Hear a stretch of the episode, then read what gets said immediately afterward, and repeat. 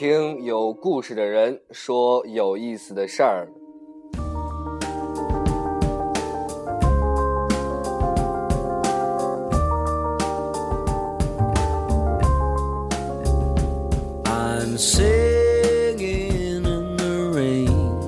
Hello，各位听众，大家好，欢迎锁定 FM 八九八零六九听风夜谈节目，我是本期的主播栾天全。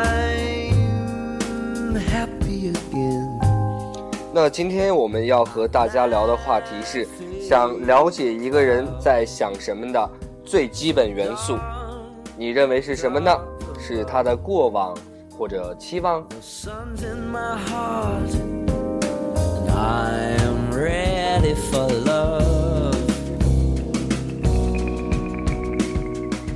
今天要聊的话题来自张嘉佳的作品《从你的全世界路过》第三页，执着的第一段，最基本元素。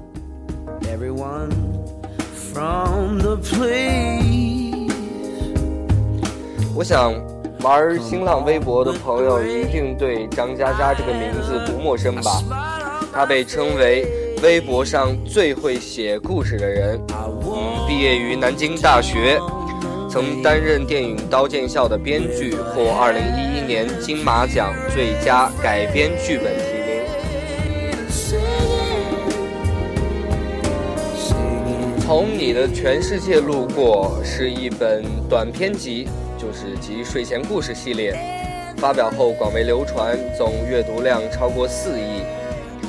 呃，本书中由本书中故事改编的电影项目，现确定拍摄的已达五部。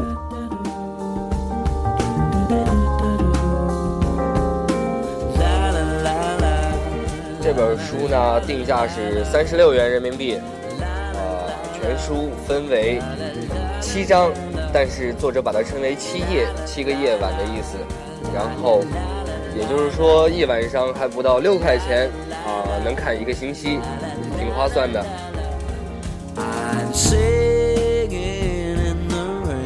本书封皮的右下角有一排小字是这样写的：说让所有人心动的故事。的确。天泉在拜读本书时，心也一直随着故事的情节的波动而被牵动着。所以说，啊，它这个内容啊，就是围绕着青春啊、爱情啊、人生啊、理想啊去写的。用高晓松的这个词儿“骚柔”概之，十分恰当。但作者把这本书定义为睡前故事，我认为有失厚道。但凡你看进去了，啊，那么在封皮的里面，作者说，啊，你可以和张嘉佳一起睡不着，呃，还留了微博，有失厚道。好了，现在言归正传，我们来看一下这篇文章，最基本元素，想了解一个人。比起他说话的内容，其实他说话的方式与途径更重要。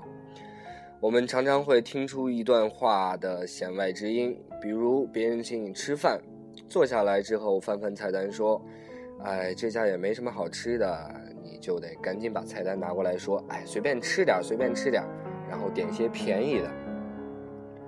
就算是打招呼，朋友问：“最近好吗？”发生在深夜来电或者好久不见的突然约会，那他就是想找人倾诉，因为他在等你回答。还好，你呢？医生朋友告诉我，一个自杀的人一般会选择好自杀的方式：投河、上吊、服毒、卧轨、割腕。他会上网查好资料，哪一种更符合他的意图。这些的方式的致死时间和可能性，他会比普通人更了解。真正自杀的人，他恐惧的只有一点：死不掉怎么办？所以买安眠药的目的大多不是死亡，而是恐吓、威胁，甚至是表白。因为安眠药吃不死人，发现的早，喝矿泉水然后呕吐。发现的晚送进医院去洗胃。如果买的是除草剂，那求死的心便坚硬的可怕。除草剂无法抢救，只能慢慢失去身体机能，几天到几十天后死亡，没有治疗的可能性。想了解一个人究竟在想什么，比起他所做的内容，其实他所做的方式与途径更重要。这就是了解一个人的基本元素。欲望就是基本元素。